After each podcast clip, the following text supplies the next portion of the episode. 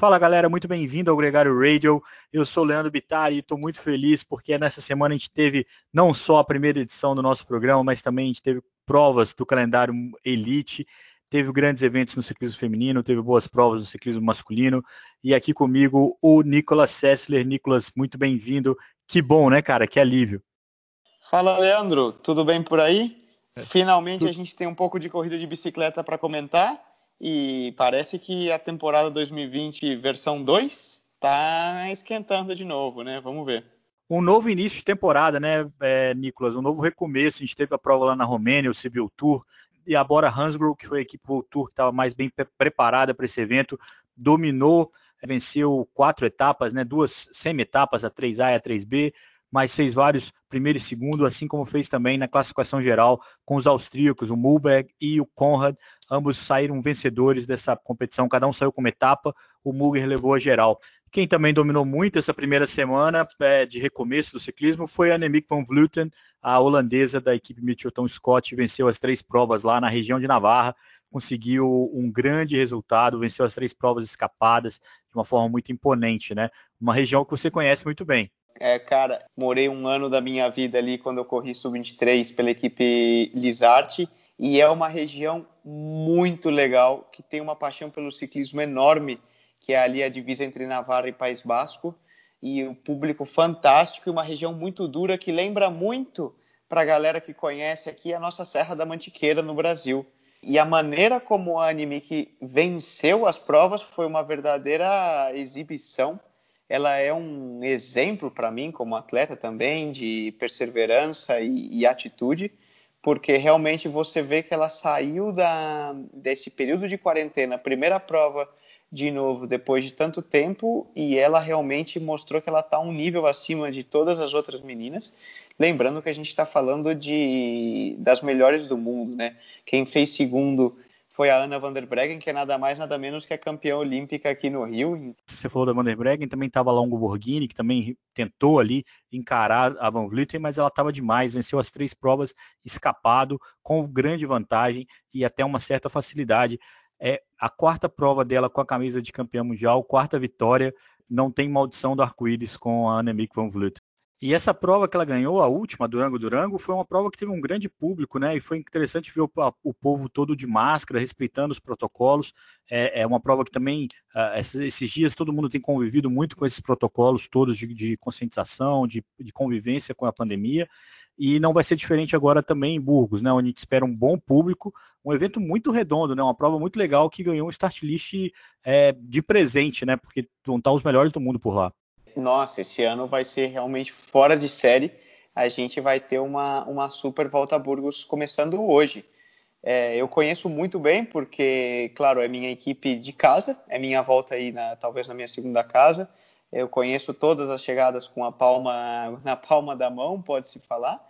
E eu falei ontem mesmo, né, com, o meu diretor, para saber como que estava a situação, como eles estavam e parece que eles estão muito animados. Foram seguidos uma série de protocolos impostos pela UCI, onde todos eh, que, que estão participando da prova, entre atletas e staff, tiveram que passar exames de PCR contra o Covid para garantir que não, não teriam nenhum problema. Então, eu espero que a gente tenha um verdadeiro show de ciclismo nessa semana. As etapas são realmente é uma volta com um perfil muito legal. A etapa de hoje, a gente tem uma chegadinha técnica e bem traiçoeira, uma, em uma subidinha curta de mais ou menos um quilômetro, um quilômetro e meio, mas com alguns trechos de paralelo. Costuma ser uma etapa que, que é definida aí num sprint meio uphill. É, então a gente tem um start list de peso entre nomes de sprinters aí como Gavira, Giacomo Nisolo. Tem também o Sam Bennett, né, agora na Ducking Quick Step, o Matteo Trentin, o ano passado o Nisolo passou na linha, né? Bateu na linha chegada nessa subidinha, bateu o Aramburu, que agora está na Astana, também vai ter um apoio melhor agora numa equipe World Tour, o Aramburu, para tentar vingar essa derrota. Um outro sprinter que está nessa prova é o Mark Cavendish, né, da equipe Bahrein McLaren, que vai tentar uma vitória. Ele precisa vencer alguma coisa para poder competir o que talvez fosse o seu último Tour de France. Nessa volta a Burgos, a gente tem duas etapas planas que devem chegar no sprint o Cavendish é um candidato, mas não é um favorito, porque o start list é muito bom. Aliás, a prova tem cinco etapas, né? Todas elas muito interessantes, né? Porque as outras duas são duas subidas bem duras, inclusive a prova termina em subida na quinta etapa, né? São duas chegadas essas ao alto, a Lagunas de Neila, que é a no, do último dia, é, e ao Picão Blanco, são duas chegadas de dois é, que eles chamam portos, né? São duas montanhas de nível Volta Espanha, de nível Tour. Então a gente, você pode ter certeza que os favoritos para disputar aí um Tour e um Giro talvez ainda não, o pessoal que vai mais esteja focado no Giro talvez ainda não tenha um ponto de forma tão bom, mas certamente aqueles que vão para o Tour e pretendem disputar o Tour já vão estar tá já tem que estar em boa forma nessa nessa volta a Burgos e não vai faltar grande nome buscando essa vitória aí nas etapas de montanha, nessa decisão da última montanha. Tem o Richard Carapaz, atual campeão do Giro, tem o Valverde, tem o Mikel Landa, que já ganhou essa prova em 2017, tem o Simon Yates, tem o Renko Van Poel, que é um jovem que vai ser testado agora mais uma vez entre os grandes, umas subidas um pouco mais longas, né? Ele que sonha com o Giro desse ano. Tudo bem que ele tenta diminuir a pressão, mas sonha. E tem o Ivan Souza, que é o atual bicampeão, vai tentar o tricampeonato. Talvez ele tenha aí o suporte do Richard Carapaz, né, que é o, o nome de maior destaque da equipe, mas como essa é uma competição que ele já tem uma identidade, pode ser até uma oportunidade do Carapaz ser gentil. Lembrando só para quem está ouvindo a gente que o Carapaz, o Simon Yates e o Renko estão indo, estão pensando no Giro e o Landa, por exemplo, está pensando no Tour de France, que é a primeira prova que já acontece agora no final de agosto. Esse ano é Tour, Giro e Volta não é Giro, Tour e Vuelta como normalmente se disputa no calendário mundial. E já pensando um pouquinho mais além, Nicolas, no dia primeiro, no sábado, já, já, tá, já começa o calendário World Tour, a gente vai ter o Estrada Bianchi lá na Itália. Essa é uma prova que vai ser transmitida pela ESPN, né? talvez eu não sei qual canal da ESPN vai passar, mas pelo menos isso garante que a gente vai poder acompanhar pelo Watch ESPN a Estrada Bianchi nesse sábado. Entre mais ou menos entre 10 horas e meio-dia é o horário de prova. Você arrisca algum candidato para vitória esse ano? O start list também está de peso, né? Sim, realmente. Uh, essa é difícil, hein? Eu talvez possa jogar no fácil, vamos assim dizer, que seria apostar por um Alá Felipe.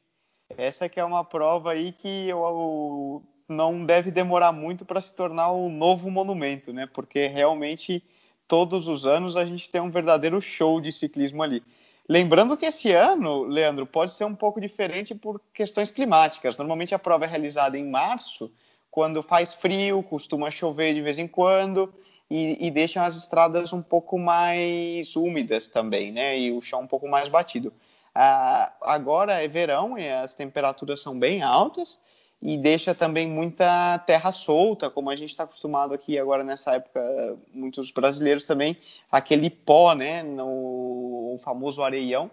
Então isso pode mudar um pouco o perfil do tipo do atleta também pela, pela condição climática, né? Lembrando que até onde eu vi deve estar tá seco e fazendo bastante calor no, no sábado.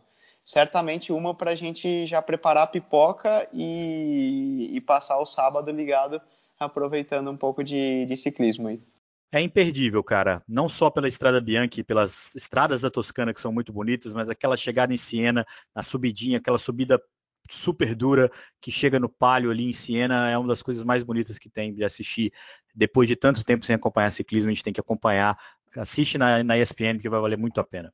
Nicolas, muito obrigado mais uma vez pela participação. Semana que vem, terça-feira, a gente se encontra aqui de novo na Rádio Gregário, na Gregário Radio, no que seja, para falar de ciclismo, de ciclismo da melhor qualidade. Um abraço.